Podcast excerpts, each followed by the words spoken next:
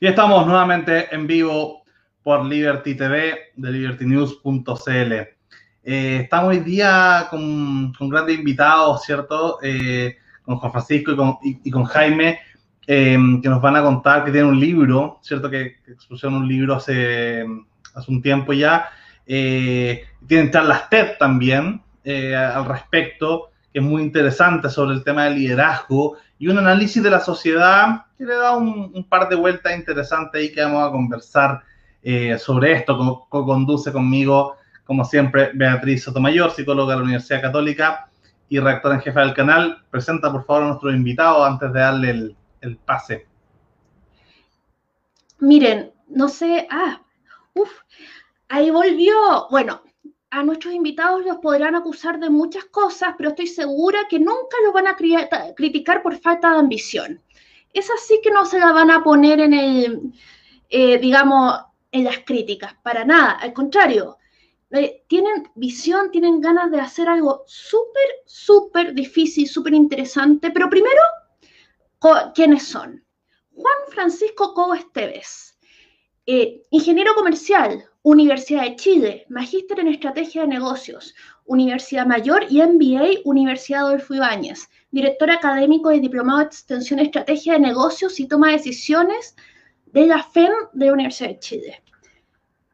Jaime Riquelme Castañeda, experto en liderazgo de crisis, doctor por el UGM, director académico y diplomado de Extensión en Liderazgo de Crisis y Problemas Complejos, UNegocios, FEM Universidad de Chile. Universidad de Chile. Muchas gracias por estar acá y de verdad eh, somos todos oídos para sus tremendas propuestas. Eh, un poco, ¿cierto?, sobre, sobre, el, sobre la tesis central del libro que, que sacaron respecto al liderazgo. Sí, bueno, la, la tesis central del libro eh, es que bueno, el libro nosotros, eh, eh, eh, muchas veces la gente piensa que escribir un libro es sentarse a escribir. En realidad es un estudio, es una investigación. Nosotros hicimos durante casi cuatro años, hicimos una investigación y el libro nos demoramos como seis meses en transcribir todos los análisis, las matrices de, análisis que hicimos por distintos tipos de, criterios y, y, y etapas de investigación.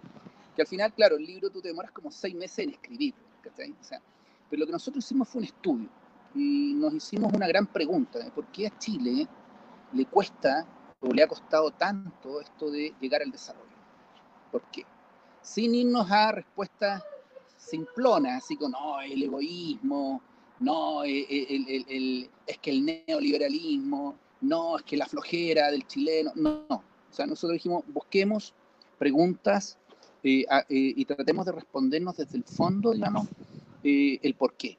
Y bueno, y ahí con Juan Francisco nos reunimos junto a Aquiles Gallardo, que es otro de los, de los autores del libro, y, nos hicimos esta gran pregunta, y a lo que llegamos finalmente fue a una, a una respuesta que tiene que ver con el modelo de sociedad.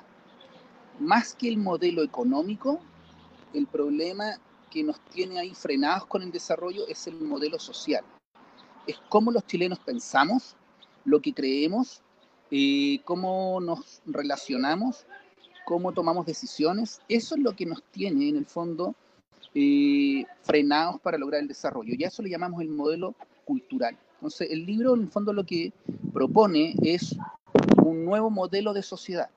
Y, y nosotros, que somos, y así nosotros lo presentamos, somos una sociedad vertical basada en la autoridad, eh, en que alguien tiene que hacer esto, alguien tiene que hacer esto otro. Bueno, porque ¿por qué nadie ha hecho esto? Eh, sí, yo voy a ayudar, así que, pero voy a esperar que alguien haga esto otro. Entonces, siempre hay un tercero que va a dar la solución a todos los problemas que nos afectan. Y, y, lo que nosotros proponemos en el fondo es que Chile necesita transitar de una sociedad vertical a una sociedad más horizontal basada en liderazgo, en el que las personas eh, tengan la posibilidad de solucionar los problemas más relevantes que le afectan, tanto en su vida personal, en sus familias, en su barrio, en su comunidad, en su localidad, en su región, eh, tengan la posibilidad de hacerlo. Y ahí hay una serie de propuestas eh, el libro se llama Estrategia País de la Autoridad Liderazgo, y en el fondo lo que nosotros proponemos es que Chile necesita una estrategia país eh, para lograr este cambio de cultura, esta transformación cultural desde una sociedad vertical a una sociedad horizontal. Juan Francisco puede hablar de, la estrategia país, porque ahí Juan Francisco es experto en estrategia, así que... Sí, sí ahí, no, ahí con Jaime nos combinamos. ¿eh? Efectivamente, eh, lo que nosotros estamos, lo que planteamos como propuesta, es una estrategia país que permita lograr un bienestar suficientemente satisfactorio para todos. Pero ahí uno puede decir, bueno, ¿cómo logramos eso? ¿No es cierto? Y, desde la mirada populista uno puede decir, bueno, les quitémosle a los ricos, démosle a los pobres, o dejemos al mercado que haga lo que quiera, etcétera. Pero nosotros entramos en, la profundidad humana, en el sentido que cada uno, si uno lo potencia y le da ciertas herramientas, él es capaz de autosustentarse y de buscar su, su camino y ser feliz. Y desde esa mirada individual que plantea Jaime, que tenemos un problema cultural, nosotros lo que hacemos es cómo la sociedad se organiza para potenciar eso, para potenciar las capacidades y las individualidades de cada uno de nosotros. Y, esa, y ese potenciamiento se, se logra a través de un conjunto de, de elecciones, de decisiones que tienen que ser coherentes. Entonces, lo que nosotros hicimos fue un levantamiento de todas las elecciones más relevantes a nivel nacional y nos dimos cuenta que se estaba reforzando el autoritarismo, la dependencia, en, el que yo no me atrevo, que no me atrevo a la incertidumbre, que estoy esperando que me den, pero no salgo eh, y no, tengo esa mentalidad conquistadora, luchadora, ¿no es cierto? Y desde esa mirada, nosotros dijimos, no, tenemos que cambiar esto, tenemos que justamente potenciar a la persona en distintos ejes, y esto va desde la educación, desde eh, las condiciones de la calidad de vida, desde los costos de vida, desde cómo apoyamos la productividad, un conjunto de decisiones, cómo le damos estabilidad económica, porque si estamos cada día en crisis económica, si un gobierno le hace justamente lo que lo contrario al otro, boicotea al otro, estamos fregados. Entonces esto se basa también en un acuerdo nacional, una estrategia para ir, una estrategia de largo plazo, un acuerdo nacional, en donde hay una continuidad, en donde eh, el país lleva la iniciativa, no está reaccionando a los eventos. Entonces, esta, esta, esta posición individual de, de, esperar, recibir o de producir y crear, lo llevamos a un análisis de la sociedad completa. Es un poco lo, lo, que, lo que trabajamos. Quería ir a de preguntarle justamente, ¿cierto?, sobre... Ah, eh, Jaime. Sí, no, quería simplemente eh, eh, un poco redondear la idea de, del modelo de desarrollo que nosotros presentamos en el libro, que que es un modelo de, sociedad, un modelo de desarrollo que nosotros le llamamos eh, una espiral de desarrollo. Y es que, ¿cómo lograr, en el fondo, eh, que las personas eh, se autorrealicen? Primero, generando condiciones de bienestar sostenible, que la sociedad genere condiciones de bienestar sostenible para que las personas puedan autorrealizarse. Pero ¿cómo logramos ese, esas condiciones de bienestar sostenible? Nosotros ahí lo que generamos con Juan Francisco y con Aquiles fue un modelo que se llama el espiral de desarrollo, que lo que busca principalmente es generar eh, palancas sociales y económicas. Las palancas son la transparencia, ¿ya? la descentralización y la participación. Esas son las principales, los principales apalancamientos. Si nosotros queremos lograr una transformación cultural ¿ya? Eh, hacia una sociedad más horizontal, necesitamos eh, generar una transparencia full en todos los aspectos de la sociedad chilena, eh, sobre todo sobre los públicos, ¿cierto? Eh, una descentralización total, ¿cierto?, del país, ¿ya?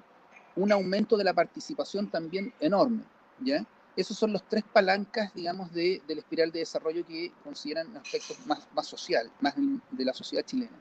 Y del punto de vista económico, bueno, Juan Francisco, tú lo puedes explicar, ¿cierto? Pero tiene que ver con eh, la disminución del costo de vida de las personas, principal, principal palanca, disminuir el costo de vida de las personas sin generar dependencia. Ojo, que cuando decimos disminuir los costos de vida, no es que me paguen las cosas, sino que porque eso genera dependencia, ¿te fijas, no? O sea, tengo que disminuir los costos de vida, pero para que las personas en el fondo tengan mayores espacios, ¿cierto? Para poder eh, ahorrar, para poder invertir y para finalmente eh, esta, última, esta última palanca, el ahorro y la inversión y finalmente el emprendimiento, para que las personas puedan emprender, tanto dentro como fuera de las empresas, las instituciones donde forman, porque un emprendedor, el emprendimiento es un espíritu, es una forma, es una actitud de ser. Tú puedes ser un emprendedor dentro de una institución pública, eh, pero la institución pública tiene que favorecer el emprendimiento, no puede castigarlo, ¿no? Eh, y también dentro del mercado como, como, como independiente, como autónomo. Entonces son principalmente esas seis palancas. ¿ya? Eh, las palancas económicas, no sé, Juan Francisco, si quieres contar un poquito más en detalle, pero... No, o sea, va por ahí, o sea, efectivamente, en la medida que yo tengo costos bajos de vida, tengo más posibilidad de ahorrar. Y, ahorrar me permite invertir y automáticamente eso es un bucle, un círculo virtuoso que me permite incluso obtener a través de la inversión mayores ingresos. Y además me puedo capacitar y puedo mejorar mi productividad, que a su vez me mejora los ingresos míos. Entonces voy teniendo, en la medida que voy teniendo más ingresos, también puedo ir aumentando la calidad de vida mía. Y en la medida que voy generando ahorros e inversiones, ellos me van generando el flujo de ingresos que me permite eh, liberar tiempo. Y eso lo puedo destinar al voluntariado, lo puedo destinar más a la realización. Yo creo que hoy día estamos agobiados, la mayoría de la gente está agobiada porque los costos de vida son muy altos, los ingresos son muy bajos y la gente está en una bicicleta tremenda en donde está totalmente ahogada. Entonces nosotros tenemos que buscar como, como país, como sociedad, costos de vida bajos en, en las necesidades básicas. Y eso también nos va a permitir amortiguar los errores en la vida. Y el ciclo de vida de las personas, en el sentido que los jóvenes se tienen que ir incorporando y si tienen costos de vida bajos, no tienen empleabilidad, nunca van a poder salir adelante y mejorar su calidad de vida. Y después imagínense cuando uno tiene familia y después cuando está más viejo, que ya tiene poco de ingreso, si el costo de vida es alto, es una penuria.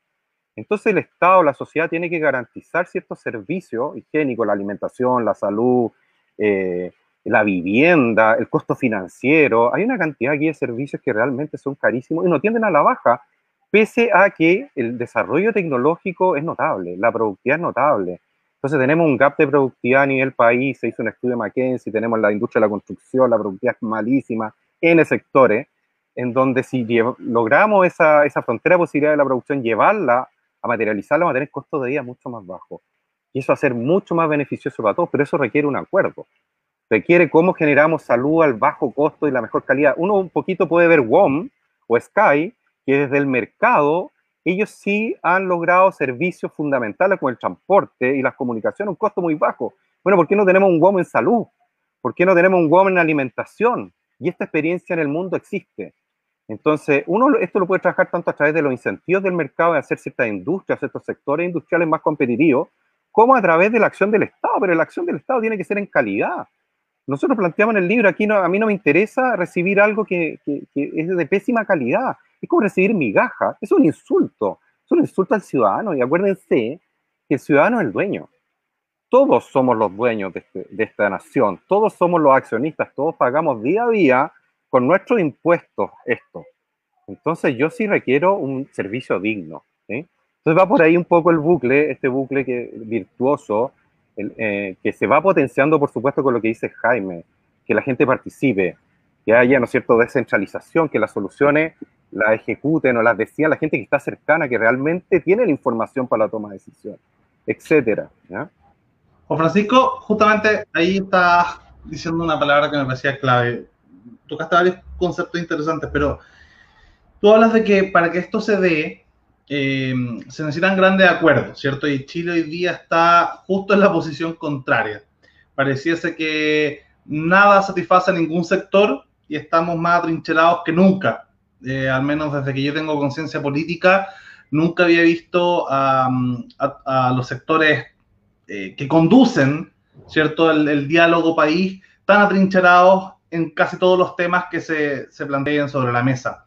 Entonces, de alguna forma es complicado que se den esto, esto, estos acuerdos, excepto que se transparente un poco y se pongan las cartas sobre la mesa de bajo qué paradigma de desarrollo queremos vivir.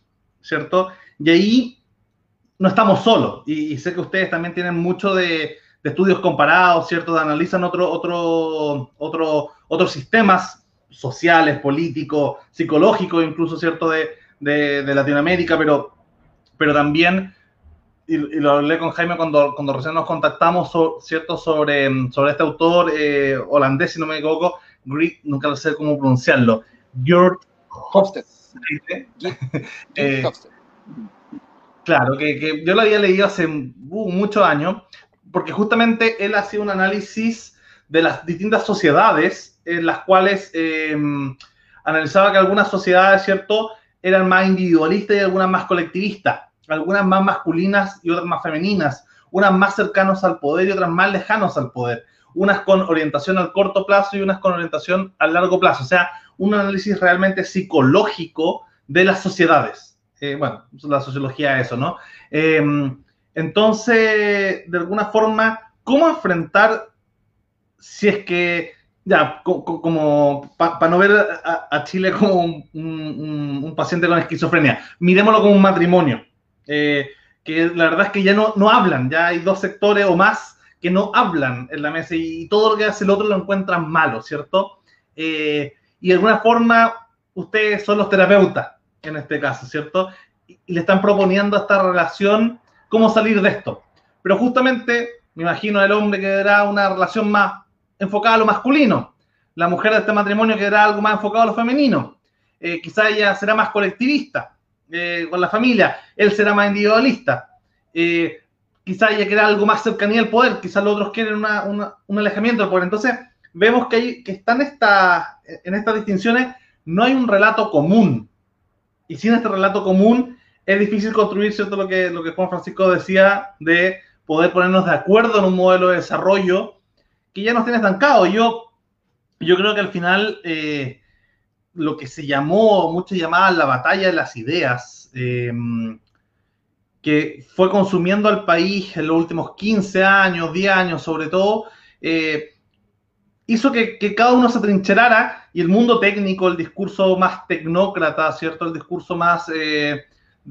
quedó asociado quizás como a la política de los acuerdos que era básicamente, está muy contaminado como, como perceptivamente, que es como eh, la cocina, ¿cierto? Lo que se cocina ahí en cuatro paredes, se junta, o sea, lo que nosotros hoy día miraríamos como positivo, oye, pongámonos de acuerdo en, un, en una idea país, que es lo que va a ser probablemente la convención constituyente, al ojo del ciudadano es como, ah, la izquierda y la derecha se están de nuevo arreglando, y las bases del sector y sector dicen, no, nada cocina, a la calle o, con la fuerza o con lo que sea, y no hay un diálogo. Entonces, ¿qué le dirían a esta pareja, si ustedes ya acá son como los, terapeutas, ¿cierto?, de esta, relación?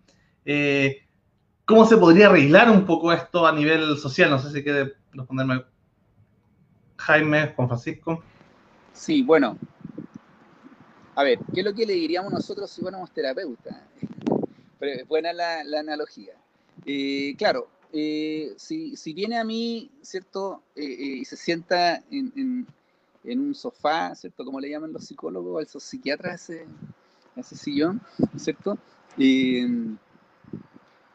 bueno, la izquierda y la derecha, los, estos dos grandes bloques se sientan.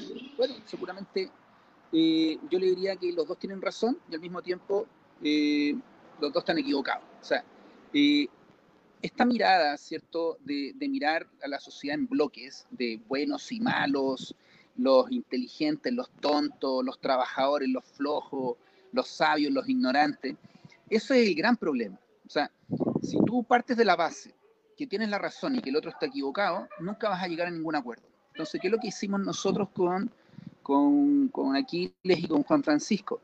Lo que hicimos, dijimos, bueno, busquemos un modelo de sociedad eh, que nos permita eh, mirarlo, así como quien mira hoy cómo es la educación en Finlandia, cómo es el transporte en Alemania. Si se fijan, o sea, yo me acuerdo cuando partimos con este estudio, partimos como el 2015, eh, estaban todos pensando en cómo era en los países nórdicos tal política.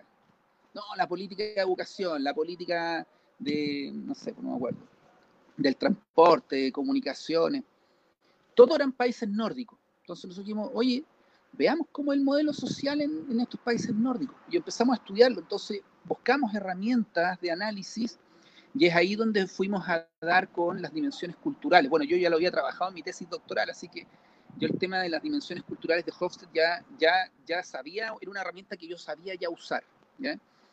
Eh, entonces, ¿qué ocurrió? que eh, empezamos a estudiar los países nórdicos y nos dimos cuenta que eran sociedades horizontales. Y dimos, dimos Chile y vimos los países latinoamericanos y eran sociedades tremendamente verticales. ¿no?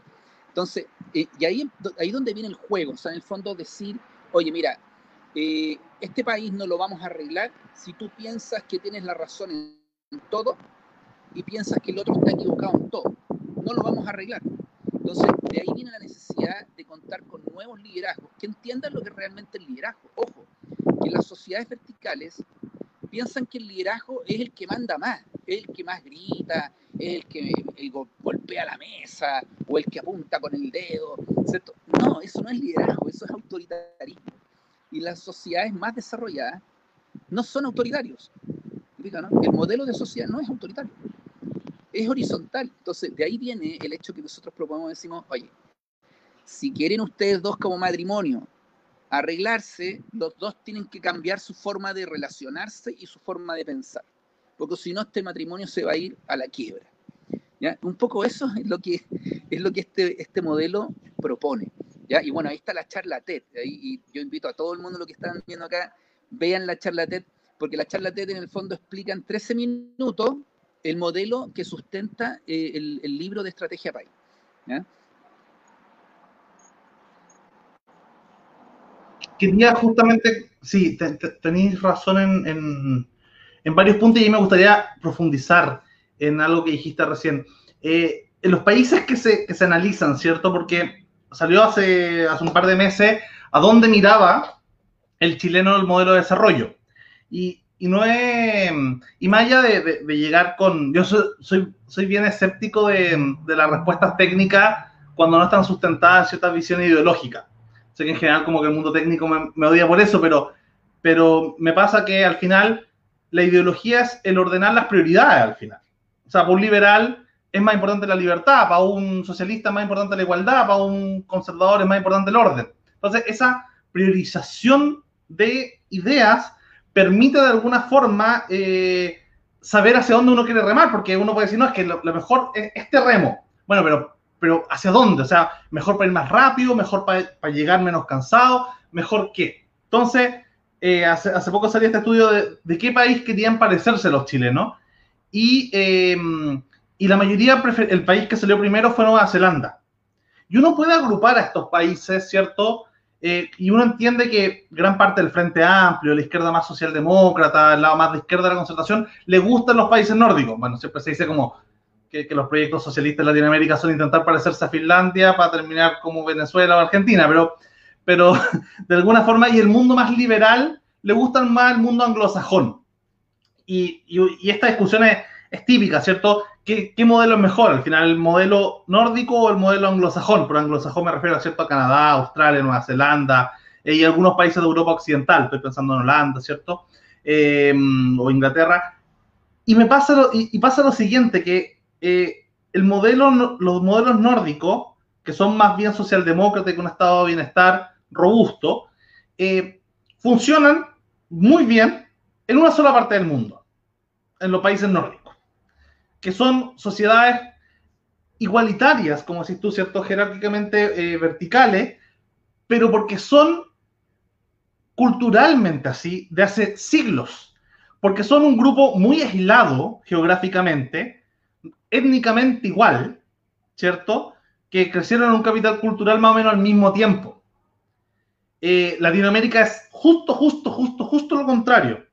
¿Por qué? Porque llegó todo un grupo de, de tipos, por mal bien, eso lo juzgará la historia, lo, va juzgando la historia cada siglo, ¿cierto? Pero llegó un grupo que son los europeos, los españoles, bueno, y los ingleses, invadieron América invadieron un pueblo que, que no era Egipto, ¿cachai? que no era China, era un, era un, era un, eran un continente, dos continentes casi, bastante mm, eh, subdesarrollado en cuanto a su desarrollo civilizatorio. O sea, los grandes imperios habían nacido hace poquito, los incas, los aztecas. Entonces, se generó una cuando se mezclaron estos pueblos, se generó una desigualdad que no se ve en ninguna otra parte del mundo. O sea, somos lejos el continente más desigual, somos más desiguales que África. Entonces, esa desigualdad es por una mezcla de dos civilizaciones que se dan degradé, que se mezcla, que hay mestizaje cultural, ¿cierto? Y genera que haya una desigualdad tremenda y la desigualdad genera lo que tú decías, ¿cierto? Jerarquía. Eh, entonces, ese modelo nórdico, yo siento que no funciona en sociedades que, que tenemos 500 años de deuda cultural y que es, es muy difícil de eliminar. Versus el sistema anglosajón, ¿cierto? Los que, que, se llama capitalismo, neoliberalismo, como queramos ponerle, ha funcionado en Singapur, que en los años 60 eran, eh, pucha, pescadores, ¿cachai? Hoy día todos tienen postdoctorado, por así decirlo, a nivel caricatura. Funcionó en Chile, se pegó un salto, funcionó en los tigres asiáticos, funcionó en Holanda, funcionó en Estados Unidos, funciona en partes muy diversas, cultural, étnicamente, climáticamente, geográficamente. Entonces, cuando hay que elegir modelos, me da la impresión de que, eh, de que uno es más factible que el otro. En cuanto a, al modelo que ustedes piensan, ¿se parece más a uno u otro? Yo entiendo que hay que sacar lo mejor de ambos, pero, pero hay, hay momentos donde entran en, en, de frentón en, en contradicciones. Eh, los sistemas nórdicos con los sistemas anglosajón en cuanto a economía, política, que se basan en criterios culturales. Lo que ustedes proponen, ¿se parece a cuál más como para como para decidir, así como, sé, sé, sé, que lo ideal es lo mejor, pero, pero ¿qué es lo mejor? ¿A qué se parece lo mejor, siendo honestos? La veo... Eh... Sí, no sé. A ver, Luca, súper interesante. Hablemos, cuando hablamos de modelo, cuando hablamos de modelo de desarrollo económico, desarrollo social, para nosotros es lo mismo que hablar de estrategia. Estrategia, país o el modelo es lo mismo. Y efectivamente nosotros hemos sido súper neutrales en ese sentido, porque yo te diría, y mi experiencia en estrategia, llevo más de 10, 10 años, varios magísteres, y súper actualizado en ese tema, es que lo esencial que falta es definir los objetivos. Aquí hay un tema independiente del modelo que nosotros adoptemos, pero, pero siempre en estrategia uno se tiene que definir, bueno, ¿cuál es el objetivo último? ¿Qué es lo que nosotros tenemos que lograr como, como país, como sociedad? Y ahí viene una pregunta que yo no sé si tú me la puedes responder, pero, pero, pero que cuesta, yo la he preguntado. Y en ese sentido, sí, nosotros dijimos, mira, nosotros queremos lograr como sociedad, y es lo que exploramos, es que se genere un bienestar suficientemente satisfactorio para todos los ciudadanos, no, no para algunos, ¿ya? No para una élite, sino para todos. Y, ese desafío, ese objetivo, y eso también uno lo puede ver en la organización, hoy día se exige la triple rentabilidad, ¿no es cierto? La utilidad, darle valor a la sociedad y al medio ambiente. Y eso significa un conjunto de decisiones y elecciones que te permite lograr eso. Y yo creo que incluso en Chile falta eso. Falta ese acuerdo porque está en el discurso pero no está en el hacer. Nosotros levantamos el hacer. ¿Cuál es la gracia de estos países? Que estos países sí se lo definieron y acordaron el cómo. Ese cómo es perfeccionable. El problema hoy día es que nosotros hay un acuerdo implícito durante estos últimos 30 años de un modelo, pero ese modelo eh, es, muy super, es muy básico en el sentido que se preocupa mucho de las variables más económicas, del crecimiento económico, pero no de la calidad de vida de todos los ciudadanos, sino que trata de la meritocracia y si tú eres el que, el, el que logró los méritos, vaya a andar bien, pero el que no los logró, olvídate.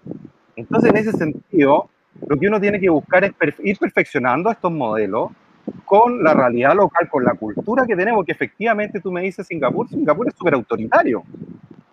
De hecho, ha sido el mismo gobierno durante los últimos 30 años.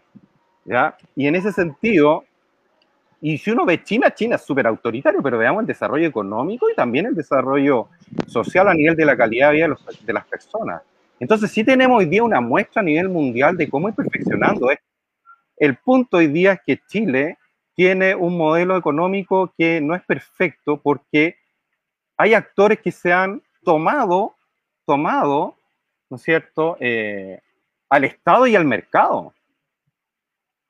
Entonces el Estado no está cumpliendo su rol y el mercado lo está cumpliendo mal. Y eso también uno lo puede cruzar con el autoritarismo. Porque hay ciertos grupos de poder, ¿no es cierto?, que se toman el Estado y lo utilizan para su bienestar.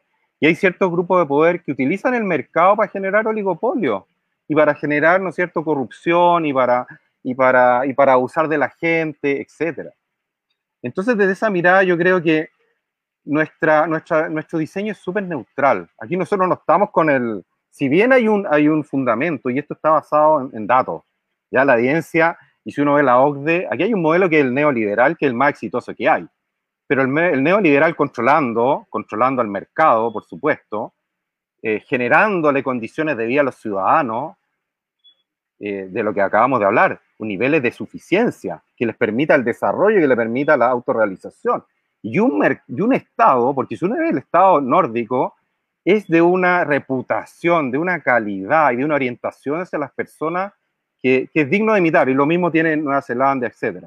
¿ya? Entonces, en ese sentido, eh, nosotros tenemos que generar, de acuerdo a nuestra realidad, nuestra cultura, ese acuerdo. A mí lo que me preocupa, y a veces pasa en los directorios de las empresas, donde efectivamente lo mejor es que hay una estrategia explícita porque a nadie se le pasa la cuenta, ¿ya? Y donde no queda en evidencia este, este contrato, este acuerdo. Y bueno, y cada cuatro años nosotros vamos improvisando. Aquí cada cuatro años se proponen las mejoras de las escobas que quedaron en el, gobierno anterior. ¿Por qué no anticipamos todas esas medidas y reconocemos y les damos prioridad? Nosotros hicimos un estudio de 11 áreas y 72 subámbitos a nivel nacional y lo prospectamos a 7, 8 años. Entonces hicimos una mirada integral. Si usted ve un plan de gobierno, un plan de gobierno toca cuatro o cinco temas. Bueno, ¿y qué pasó con el resto? O sea, ¿eso significa que todo lo otro está bien?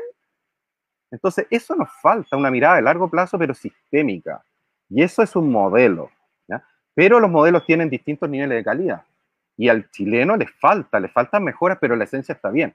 Entonces, claro, lo que hoy día vemos, yo creo, esta coyuntura, hay una insatisfacción generalizada de la población, pues los costos de vida son tremendos la calidad de los servicios del Estado son pésimas y efectivamente hay sectores de necesidades básicas donde el, mercado o ciertos actores del mercado han capturado eh, rentas de la gente, han abusado. Y eso hay que cambiarlo. Pero no por eso tenemos que dejar a esta elite que no acuerda nada, que se boicotea, porque eso es lo que a nosotros nos llamó la atención después de, de, de, del primer, del primer, del segundo gobierno de la, de la presidenta Bachelet donde hubo un cambio de regla sustancial y donde se atacó a todos los empresarios. Y los empresarios respondieron frenando la inversión. Y hoy día viene la vuelta de mano, porque la izquierda usó la calle. ¿ya? Entonces, ese es un diagnóstico súper duro. Eh, y, y, no todos lo dicen. ¿eh? Entonces, estamos en esta, en esta revolución en donde cada crisis, fíjese, afecta a los más pobres y a la clase media. Si usted el gobierno de HL, el crecimiento fue unos 5, potencial podría ser 3, 4. ¿Y quién sufrió? la clase media y los pobres. Y estamos ahora en lo mismo, el estallido social, ¿quién sufre? No sufren los más ricos, perdóneme, los ricos compran cuando es barato, y ahí van a comprar, y hoy día entraron a comprar. Pero los pobres, ahora no, no, no tuvieron servicios de alimentación, no tuvieron metro, etcétera, son los más dañados. Y ahora viene la pandemia, que otra improvisación más. ¿No es cierto? ¿Y quiénes van a ser dañados? Los más pobres, por supuesto. Entonces lo que nosotros tenemos que ponernos los pantalones, pero en la seriedad de hacer planes de hacer acuerdos y quitarle un poco de grado de libertad a estos caballeros, porque yo creo que es impresentable hoy día en un directorio que no existe una estrategia consensuada. Y si eso, imagínense, no existe en un país donde tenemos un directorio que es el Congreso, y si ellos no se ponen de acuerdo, hay que cambiarlo. Tenemos que cambiarlo, porque ellos al final, a río revuelto, ganancia pescadores. Si no tenemos acuerdo explícito, nosotros no nos podemos pedir cuenta. Dígame usted cómo, cuál es la, cuando uno ve las cuentas del presidente, son un chiste, perdónenme. Aquí no hay una rendición a detalle de cómo se usan los recursos, en qué se usan y, y, la, y pasarle la cuenta por lo que no se usó. Eso es impresentable. Entonces tenemos muchas cosas que mejorar. Nosotros lo planteamos en el libro, pero con, Son un buenos los espíritu, discursos, eso sí. con un espíritu constructivo, por supuesto. ¿sí? Con un espíritu, porque una cosa de hacerse es criticar y otra es plantear. Nosotros planteamos una propuesta, y- pero en esencia yo rescato, porque cuando uno habla de estrategia, y cuando uno le pone el apellido a la estrategia, esta fue una conversación muy interesante con Jaime, porque uno puede decir, mira, hay una estrategia en negocio de liderazgo en costo, hay una estrategia de diferenciación. Nosotros pusimos aquí, hay una estrategia de la autoridad al liderazgo. ¿Qué significa cuando uno habla de liderazgo? Significa que todas las elecciones, todas las decisiones que se toman son para potenciar a la persona, para que se genere la autorrealización, ¿sí? para que ella misma en un contexto donde hay un conjunto de condiciones higiénicas básicas para poder salir adelante, ella se puede realizar. Si no estamos planteando eso como un modelo para la sociedad, para todos, yo creo que estamos mal. No es el mérito, no es los que ganan unos y los otros pierden, porque estamos en el mundo de los ganadores y los perdedores. Eso es intolerable, porque aquí todos contribuimos con nuestros impuestos. Todos estamos aportando. ¿sí? Va un poco por ahí la respuesta. Es bien complejo lo que nos preguntaste, Luca, pero, pero por ahí son algunos tips. ¿ya? A mí me gustaría un poquito tomar, eh, bueno, eh, esta propuesta que ustedes tienen no hay que construirla de cero. primero que nada, ya existen eh, organizaciones como América Transparente, que, que, están en Chile, que hacen un trabajo, o sea, no tienen que inventar la transparencia. Eso se puede mejorar, pero, pero ya, ya existe. Eh, por otro lado, bueno, la descentralización, esa cuestión hay que hacerla de nuevo, porque de verdad, como un amigo del canal siempre dice, los recorridos de micro en Punta Arenas se deciden en Santiago. Y, y, por supuesto se decide mal. Y bueno, y así como todos los tribunales son iguales, así se, se construyan en Coyhaique o se construyan en Iquique. Son iguales. Eh, y no, y no sirve eso por un lado, hay que descentralizar eso, eso hay que hacerlo de nuevo, eso es parte basal de, del proyecto yo creo que ahí hay un, un acuerdo transversal. Nadie dice eh, hay que descentralizar fuertemente. Por otro lado, el tema de la desconfianza, volviendo al tema de la pareja que no se puede ver, eh, eh, esto de la falta de horizontalidad de, es un tema de salud mental, en el sentido de que en Chile, como Mary Weisbrot dice, el tema de la salud mental es una epidemia. Y hasta ahí poniéndome así súper ciútica, podríamos decir que estamos llenos de pájaros heridos y el pájaro herido no confía en el otro pájaro herido. nos ponemos desconfiados, nos ponemos paranoicos, dejamos de cooperar. Entonces, también yo diría que, una patita de, de, este contrato social tiene que ser un esquema de salud mental y de los costos que en Chile son intolerables, es verdad. Uno viaja para afuera, y para afuera estoy diciendo Londres, y se da cuenta que, que tiene más o menos los mismos costos. Pero, oye, que, que, uno, pero, pero Santiago no es Londres y no ofrece las mismas cosas, ni las mismas oportunidades. En fin, entonces les encuentro, les encuentro razón. Acá lo que falta no es tanto la cabeza, sino que el corazón, y yo creo que ese, eh, el énfasis en la salud mental, no sé si uno puede meter a un país entero en terapia, pero digamos, o podemos crear un relato en el cual todos venimos, no sé cómo, esa es claramente la madre de la cuestión, porque lo demás, y la participación, creando un estado digital que ya existe, ya, ya existen las tecnologías, hay que implementarlas. Digamos, el punto aquí eh, son las emociones, eh, porque esos son los que sustentan la desigualdad, la dependencia, etc. Bueno, eh, Lucas. sí, quería justamente nombraste el tema del Estado digital. Entonces, me, recuerda esto al, caso que está como de moda hoy día, ¿cierto? Que es Estonia.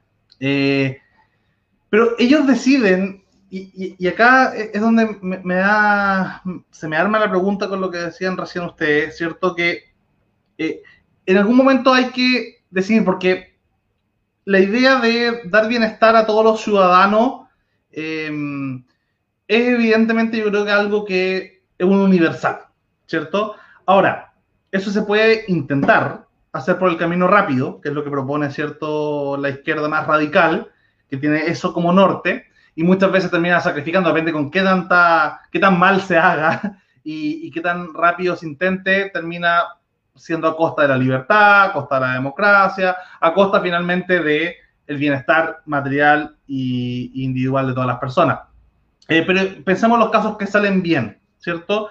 Em, que, podrían ser los casos nórdicos. Hay ahí una, idea de, bueno, oye, nos vamos a jugar porque todos los ciudadanos tengan la mejor educación, la mejor salud, eh, los mejores servicios públicos. Y la verdad es que los nórdicos se levantan y se desviven y se sienten súper orgullosos de eso en general.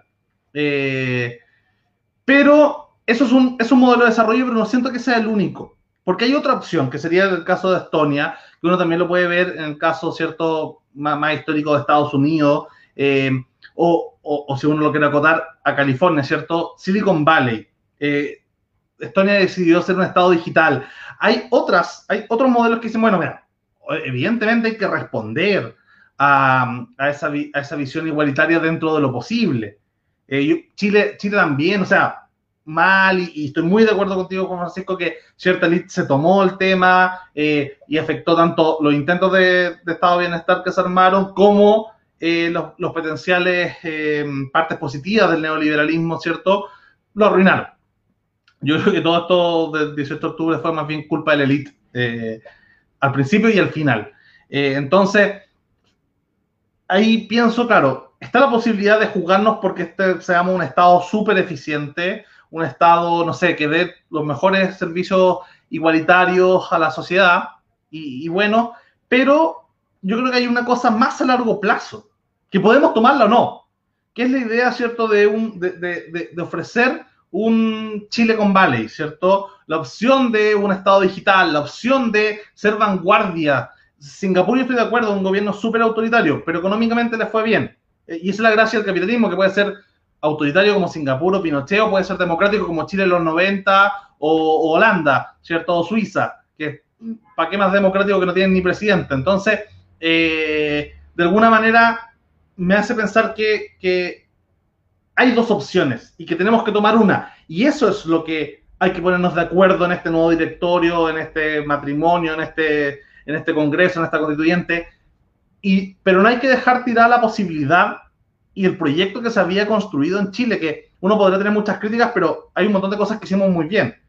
En mucho tiempo fuimos los que más crecimos dentro de la OCDE, apenas entramos, ¿cierto? Eh, lo que hizo el presidente Piñera, hoy día no lo aprueba ni, ni, ni su señora, eh, con el tema de, de los acuerdos internacionales y, el papel de Chile en el mundo en 2018-2019 fue buenísimo. Estuvimos invitados al G20, al G7, íbamos a hacer, íbamos a hacer acá los que íbamos a hacer el, ¿cómo se llama? La COP25, la APEC. Estábamos, oye, la, llevábamos, ¿cachai? Eh, y justo en el 18 de octubre, bueno, eso se murió un poco, pero, pero esa idea de marca país, eh, esa idea de, de, de poder ser un país que, no sé, tome una decisión, sea cual sea, sea el país más ecologista del mundo, y no sé, tener pura energía renovable, o sea el país más digitalizado y, seguir el modelo de Estonia, o no sé, eh, hay opciones de país que, que no son necesariamente contradictorios con la idea de que haya un Estado, no sé, benefactor, eficiente,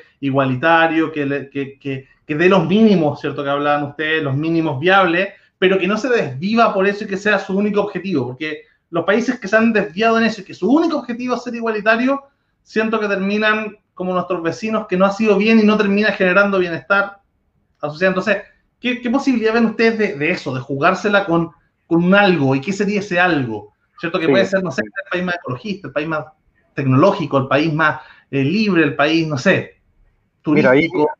Voy a, voy a contestar breve para que Jaime también dé su opinión, pero, pero tienes que tener en consideración que cuando hablamos de una estrategia de desarrollo, es una mirada de largo plazo. Entonces, en ese sentido, todo lo que sea mejorar la calidad de vida, la idea es que se sustente en el tiempo. Por lo tanto, todo lo que son las políticas de competitividad internacional, de apertura comercial, de innovación, de productividad, de voluntariado, de crecimiento, que podrían ser un conjunto de, de ahorro, por supuesto, un conjunto de elecciones. Aquí el tema de elecciones y, la estrategia de un país es bien compleja. No es solamente decir, mira, tenemos que colaborar, no solamente que tenemos que tener un buen clima, sino un conjunto de decisiones, elecciones que tienen que ser coherentes. Yo diría a nivel de empresa, uno trabaja con más de 40 variables y esas rápidamente llegan a 200. Imagínate en un país. Nosotros hicimos un tablero estratégico con 38 ámbitos clave y la idea es que en esos 38 ámbitos las elecciones sean coherentes y que tanto me generen en el corto beneficio, pero que sea sostenible en el tiempo. Entonces esa mirada, lo que tú dices, impulsar polos tecnológicos, impulsar el turismo como Nueva Zelanda o, la industria creativa como es el cine que ellos han trabajado, aprovechar sus recursos forestales, tener un gobierno, ¿no es cierto?, totalmente probo, tener un acuerdo como sociedad, respetar a las culturas, ¿no es cierto?, antigua, son un conjunto de elecciones, fíjate, es más complejo, ya la estrategia es bastante compleja.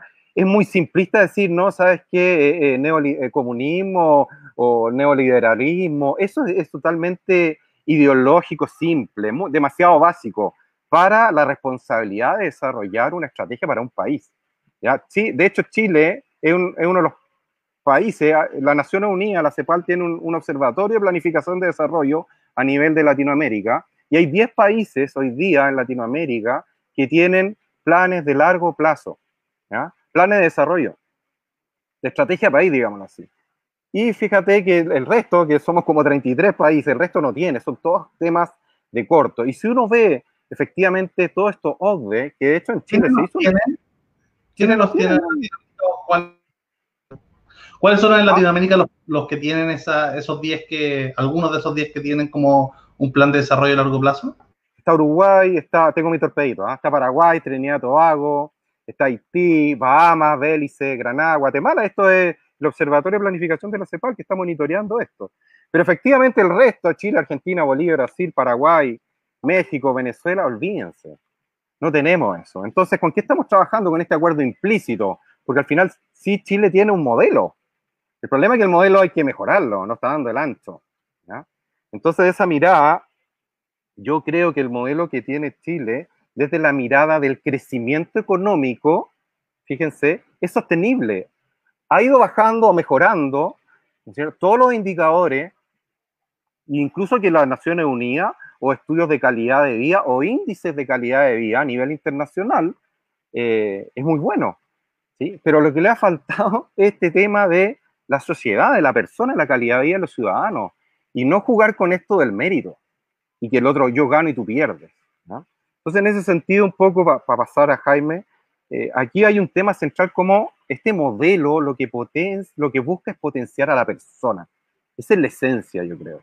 Si logramos eso, vamos a salir adelante. Entonces, claro, uno ve el matrimonio, bueno, pero pongámonos de acuerdo como matrimonio, ¿qué es lo más importante si nosotros somos los líderes, el papá y la mamá? Bueno, queremos a todos los hijos que les vaya bien o que le vaya solamente al que se sacó mejores notas. Un papá no va a hacer eso. Entonces tenemos que tener como una congruencia valórica, tenemos que tener ciertos objetivos comunes. No nos vamos a poner de acuerdo en, en, en quizás en temas religiosos, culturales, quizás valóricos, pero sí podemos tener un acuerdo común y un objetivo común y sobre eso construir. Yo creo que eso es lo que falta, un acuerdo de cosas básicas. Y eso sí debe quedar reflejado en la Constitución. En la Constitución sí tiene que haber los mecanismos para generar estos acuerdos y se tienen que exigir. Eso es fundamental en esta coyuntura que hoy día tenemos. ¿ya? Jaime, no sé si tú quieres compartir, complementar mi visión, porque yo soy muy de estrategia y Jaime muy de liderazgo. ¿sí? ¿sí? lo que pasa es que, bueno, el, tenemos que tratar fondo de, más que casarnos con, con queremos ser un país así o asá, en el fondo es llegar a tener un, montar un modelo de sociedad que permita que, que, el país sea como, como tenga que ser en 50 años más y como tenga que ser en 100 años más, porque nosotros no sabemos cuáles van a ser los desafíos que van a tener las futuras generaciones. Puede ser que la tecnología sea ya y tengamos puros cyborg acá, ¿cierto? Y no, no sepamos distinguir entre un ser humano y un robot.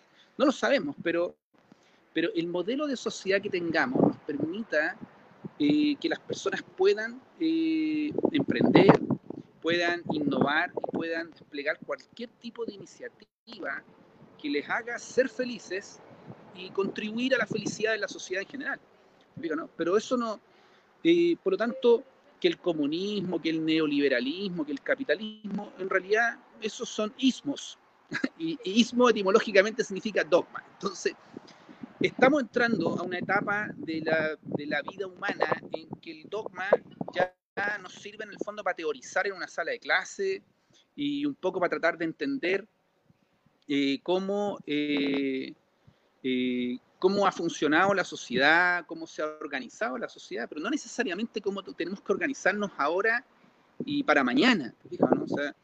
tenemos que tener la capacidad, en el fondo, de dejar los dogmas eh, en el escritorio donde están las teorías y tener la capacidad de salir a la práctica y solucionar los problemas con soluciones prácticas. Y que eso es un tema que, que nuestro modelo social no nos permite, porque nosotros tenemos una cultura, la cultura chilena es una cultura eh, de alta habitación de incertidumbre. Y eso todos los estudios lo, demuestran. Alta habitación de incertidumbre. ¿Qué significa eso? Que verdad que conocemos, la compramos completa. Entonces, no, es que no podemos hacer así porque yo soy liberal, entonces no, no admito ninguna solución que no sea liberal. No, yo soy igualitarista. No admito nada que no sea igualitario. No, o sea, tendremos que tener una solución de igualitarista en un punto, en un tipo de problema, solución extremadamente libertaria en otro tipo de problema, eh, pero no casarse con dogmas, porque en esta sociedad postmoderna el dogma ya no le sirve a nadie. no? Y ese es un gran problema, porque, porque en esto de que el dogma ya no nos sirve, nos empezamos a casar con, con las jerarquías, eh, con los colectivos o los, con, los, con los colectivistas que, porque finalmente, como nos damos cuenta que no existe una verdad única, empezamos a buscar a un jerarca o, a un gran colectivo que nos convenza de que la verdad de ellos sea que realmente sea la única. Entonces, lamentablemente, nos tocó nacer en el siglo XX, para muchos, ¿cierto? Lamentable, a mí me encanta vivir en el siglo XXI, en este caso, ¿cierto? Pero, pero lamentablemente estamos esperando que, eh, que alguien nos diga cuál es la verdad. Entonces aparece un Hadwe y dice yo tengo la verdad, aparece un José Antonio Cas, no, yo sí la tengo, ¿ah? y, y, no, ninguno de los dos tiene la verdad, porque la verdad eh, para cada caso no existe. Habrá que encontrar una solución adecuada, eh, que la tendremos que estar resolviendo permanentemente, porque esos son los desafíos de una sociedad moderna, en que los problemas ya son de tan complejidad que hay que estarlos solucionando y resolviendo permanentemente. Entonces, en un momento nos servirá un, una mirada más eh, nórdica, en otra más anglosajona, más económica, más social, pero, pero ojalá llegar a un modelo de sociedad que permita que cualquier desafío de la sociedad futuro pueda ser enfrentada con las herramientas que nuestras futuras generaciones necesiten. Entonces, no por querer en una constitución eh, llenarnos de articulados que finalmente se transformen en grilletes para las futuras generaciones. Eso es lo que tenemos que tratar de hacer. Y, y por eso es que lo que nosotros estamos proponiendo como modelo de estrategia país es una herramienta, una estrategia país, ¿cierto? Que es un gran acuerdo y que este acuerdo en el fondo genere una plataforma para que la futura sociedad chilena pueda desarrollarse según los desafíos que se van eh, presentando. Entonces, obviamente lo que mencionaba Beatriz, ¿cierto? La descentralización. Oye, la educación en Punta Arena y los desafíos de la educación en Punta Arena seguramente cada vez van a ser más diferentes a los desafíos de la educación en Santiago. Y obviamente que la educación tendrá que ser planificada, y, presupuestada económicamente desde Punta Arena por la gente que vive en Punta Arena. no? Eh, o sea, si nosotros eh, desarrollamos un modelo de sociedad que permita que, que, cada persona, cada localidad, cada región pueda eh, trabajar de manera más independiente y más autónoma, le vamos a dar más flexibilidad a nuestro modelo. Y vamos a encontrarnos en que en 20 años más seguramente vamos a tener una Antofagasta que es una Silicon Valley de la minería, o vamos a tener un, Puerto Aysén, ¿cierto? O Puerto Natales, que va a ser, ¿cierto? Eh, una potencia mundial en turismo, eh, pero no porque en Santiago lo están haciendo, no, sino porque ellos lo desarrollaron, lo presupuestaron y generaron los recursos para hacerlo capacitaron a su gente, educaron a sus jóvenes. Entonces, lo que tenemos que tener es un modelo de sociedad que favorezca la autonomía, el respeto y la colaboración. Y eso principalmente son los tres valores que nosotros estamos promoviendo en este libro. O sea, tenemos que tener una sociedad más horizontal eh, y basada en estos tres grandes valores, la autonomía, el respeto y la colaboración. ¿ya?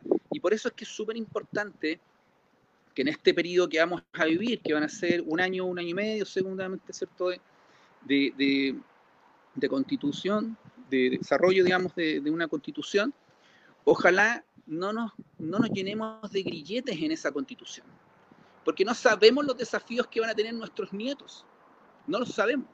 Entonces, tenemos que tener una constitución que favorezca la mayor cantidad posible la autonomía de las futuras generaciones eh, que, que, se desenvuelvan respetuosamente, generar una constitución en la, que, en la que las personas estemos obligadas a, en esta parte del mundo a actuar con horizontalidad y sin autoritarismo, sin descalificaciones, sin violencia. Y, y, con colaboración. ¿Mm? Quería ahí, eh, yo me voy a hacer la, la, la, última dos preguntas. Em, después voy a ver si tiene otra pregunta o comentario. primero un comentario cortito. Con respecto a, ahí voy a diferir un segundo ustedes dos con respecto al tema de la ideología. La ideología igual es la forma que uno da prioridad a los datos. Eh, o sea, no, no, solamente algo de la filosofía política, sino es, es eh, con qué criterios, tenemos un montón de datos y con qué criterios vamos a analizar cuál es mejor y peor. O sea, decidir que, no sé, que seamos todos más ricos en vez de todos más, vivamos más en el campo, eh, es un criterio ideológico y todos lo tenemos. Es imposible salirse de, de esa, de esa eh, preponderancia entre los miles y millones de datos que tenemos. Eh, la ideología es una herramienta que nos permite, sé que es una palabra también muy vilipendiada, ¿no? Que, que, que, como que suena a contaminado, pero en general eh, eso es cómo ordenamos estos datos que ustedes también han analizado. dicho eso, quería hacer dos preguntas. Primero, me imagino que está, Jaime, igual la pueden dar vuelta, así, lo, lo, que más les quede cómodo, que Jaime le había preguntado por interno, ¿cierto? Sobre, sobre Gert Hofstede, no sé cómo se pronuncia, nunca podido. Eh, em, que él, bueno, analizaba, ¿cierto? Mm, si no me equivoco, los 80 y después los 2000, eh, la sociedad chilena en cuanto, mm, o sea, analizaba todas las sociedades, sobre todo en un gráfico que a mí me, me, gustaba harto, que era colectivismo versus individualismo. Eh, y tú me habías mencionado que Chile había salido como un país colectivista. Em, pero hay otro estudio, y voy a leer para no equivocarme, éramos una sociedad colectivista hasta la década de 1980, pero en 30 años nos hemos convertido en el segundo país más individualista del mundo. En adelanto exclusivo para la tercera, un estudio entre 36 países de la Universidad de Sussex en Inglaterra que nos muestra hasta qué punto nos eh, hemos centrado en nosotros mismos. Esto lo ha sido un académico de la Adolfo Ibáñez.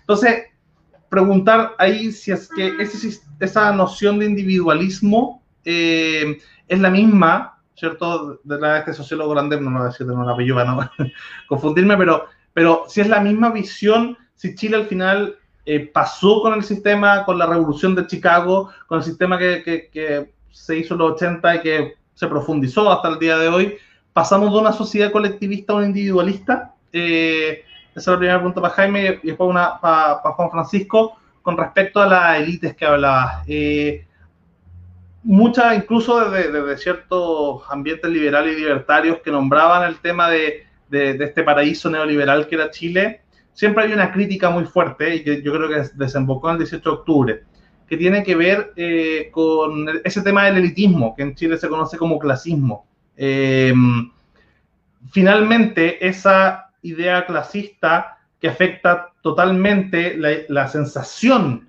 de horizontalidad e igualdad cultural, ¿cierto? Hizo que eh, no preponderaran los proyectos de los Silicon Valley, porque era mucho más posible que se diera, ah, oye, compadre, ¿qué colegio saliste tú?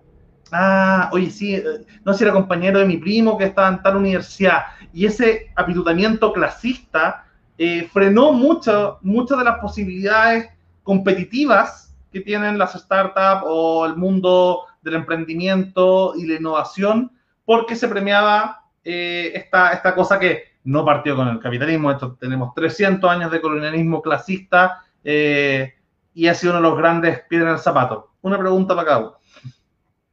O los dos si quieren responder las dos. Ya. A ver, mira.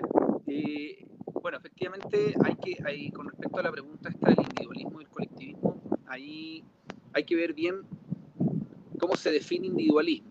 O sea, si tú el individualismo lo defines como egoísmo, egocentrismo, o sea, donde, donde yo soy lo único que importa y el resto me da lo mismo, eso es egoísmo, ¿cierto? Eh, pero el individualismo también puede definirse, eh, el individualismo, de hecho, los estudios de Hofstede se define por dónde está el criterio que, de tu decisión. ¿Tú estás haciendo el bien porque todos lo hacen o porque tú quieres hacerlo? Si tú haces el bien porque tú quieres hacer el bien, no porque está de moda, ¿ah? eh, o, porque, o porque mis amigos me van a querer más si, soy bueno, eh, si, si, ese criterio de decisión está en ti, eso es individualismo. ¿ya? Si está en el resto, es colectivismo. Entonces, eh, cuando uno ve los partidos políticos que de repente en una semana andan todos hablando lo mismo, ¿se han fijado, no? todos hablan lo mismo y de hecho pasa un problema B o un problema C y todos le sacan la respuesta A y no tiene de repente nada que ver con la cuestión.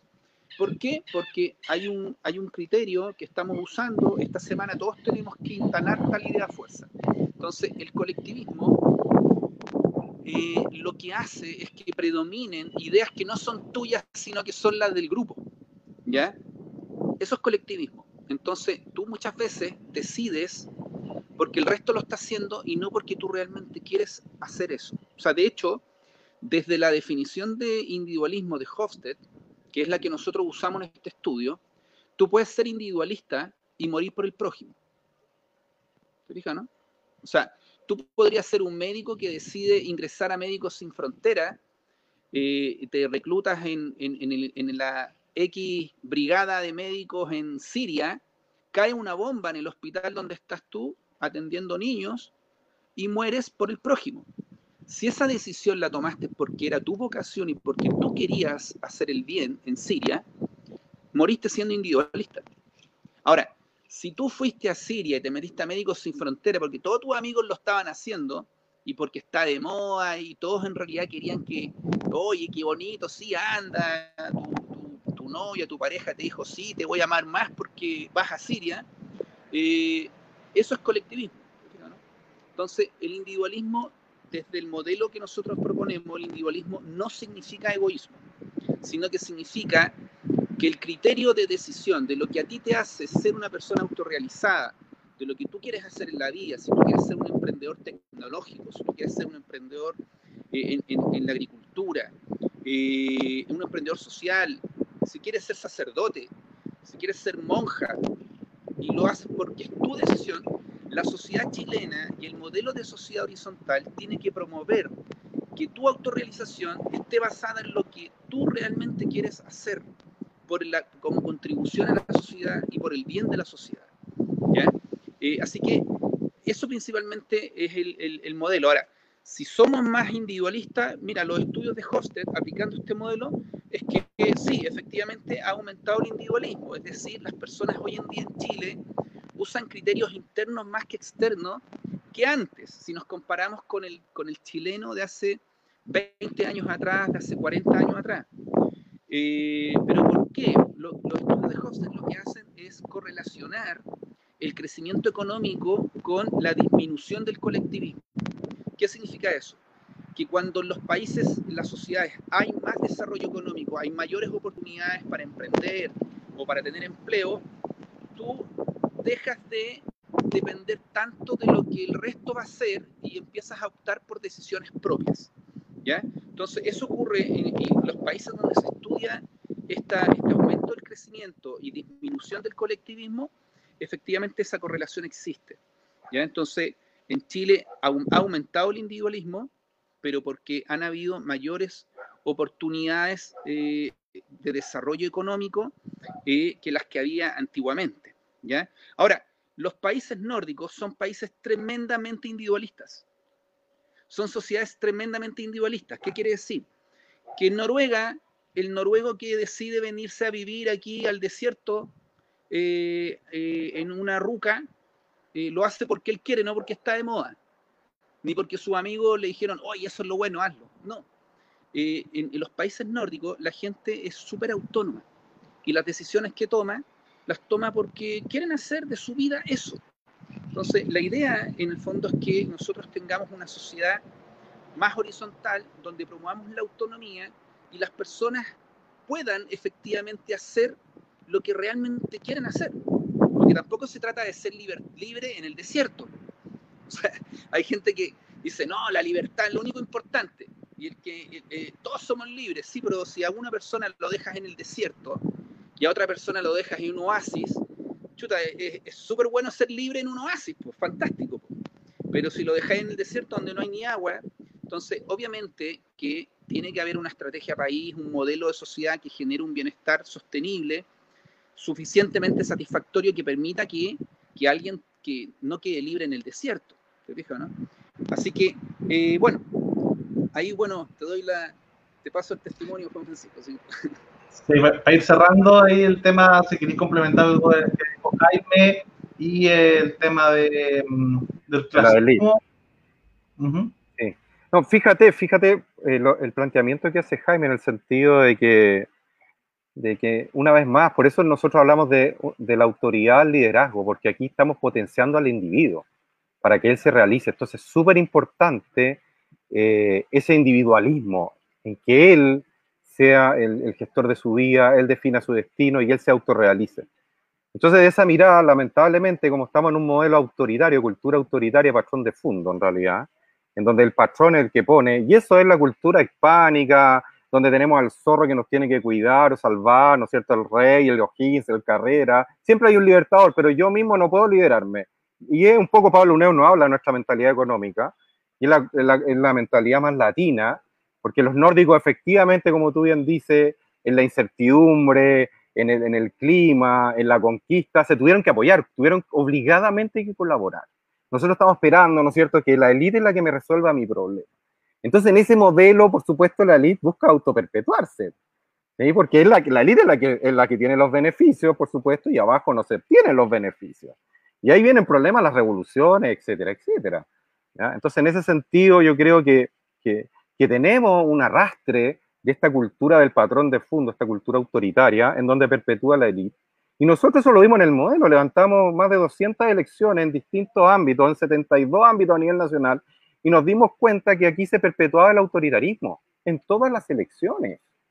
Entonces, desde esa mirada, hasta lo que decía Jaime, en, en, influenciar al otro en la decisión, en que el papá te diga lo que tú tienes que estudiar. Tú no puedes tener ese derecho, ¿no es cierto? Y, y, después el qué dirán. Y un conjunto de, de, cosas que uno puede ver en el día a día, que al final ellos están condicionándote lo que tú tienes que ser. Fíjense. Entonces, en ese sentido, yo creo que es súper relevante hoy día. La ley a nivel nacional ha crecido con el desarrollo económico, Imagínense todos los grandes pensadores, los grandes profesionales del Instituto Nacional tocando un poquito la coyuntura. Son parte de la elite. Lamentablemente hoy día esas vetas de, renovación de elite ha ido cayendo. Y, y aquí hay luchas generacionales también. O sea, tenemos, hay una generación que quiere mantenerse y está en los 80 y recién está votando y, y soltando los gremios a las otras generaciones. Se quieren autoperpetuar. Pero a mí lo que más me preocupa de la elite, porque son necesarias las elite, es el objetivo final. Y yo creo que ahí la élite se ha equivocado. La élite se ha chanchado en los beneficios, en su bienestar y no buscando el bienestar de todos. Y en eso nosotros en Estrategia País sí eh, damos un golpe en la mesa diciendo, señores, aquí si nos organizamos como sociedad, y esto a lo largo de la historia de la humanidad, es para que todos recibamos nuestros beneficios, para que a todos nos vaya bien, no solo para perpetuar la élite. Y aquí la élite eh, ha privilegiado el beneficio de unos pocos, de unos pocos si bien, si uno ve efectivamente en el tiempo, si uno ve efectivamente el tiempo, se ha salido la pobreza. Así que el modelo no es malo, es bueno, pero hay que perfeccionarlo porque no nos podemos quedar así. Y efectivamente, claro, estamos como en las necesidades de Maslow.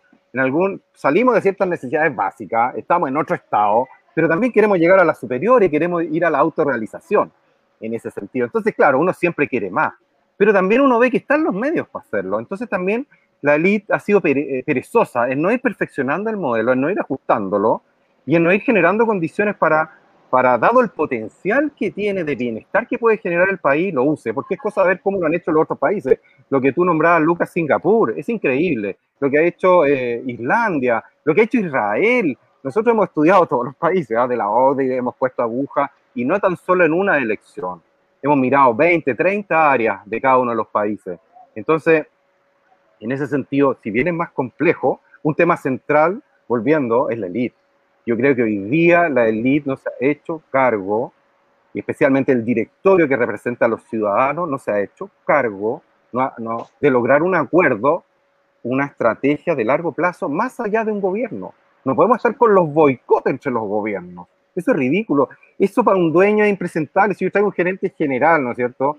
o, tengo un directorio y un directorio dice un año vamos para allá y el otro dice no vamos para acá, ¿no es cierto? Y se pegan eh, entre ellos, ¿ya? Y se hacen zancadillas, yo los cambio. O sea, yo dueño los cambio. El problema aquí es que tenemos problemas de agencia porque los dueños estamos totalmente diluidos, que somos los ciudadanos, ¿cierto? Y tenemos aquí un grupo de actores que es el directorio que hace lo que quiere. Y sobre eso nosotros tenemos que empezar a generar control. Nosotros este patrón de fondo, ¿no es cierto?, que está ahí, tenemos que decirle a ver, viejito, espérate, si tú estás para el servicio eh, mío, yo te contrato a ti, yo te pago a ti, no al revés.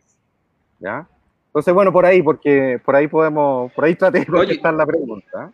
Yo para cerrar solamente, eh, un poco siguiendo la idea de Juan Francisco, eh, este caso que tú planteas, Lucas, de, de la élite, el por qué la élite no hace bien las cosas es por el colectivismo. ¿Te fijas, no? Es porque finalmente, ah, ya, entonces voy a crear una startup. Eh, ¿A quién voy? Voy a buscar a mi compañero colegio o a mi compañero universidad. Fíjate que los directorios de las empresas en Chile, el 73% pertenece a tres universidades y a tres carreras.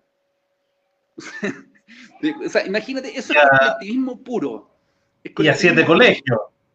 A siete colegios y todos de la región metropolitana, del sector Las Condes, ¿cierto? Entonces, eso es colectivismo. ¿Ah?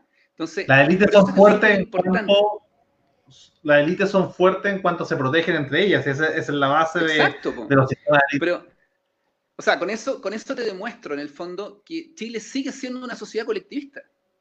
Sigue siendo, y por eso que no ha funcionado el modelo, ¿cierto?, de la libertad. Porque los que la logran, la quieren para ellos, para su familia y para sus amigos nomás. Y para sus conocidos, no para el resto. ¿Te fijas, no?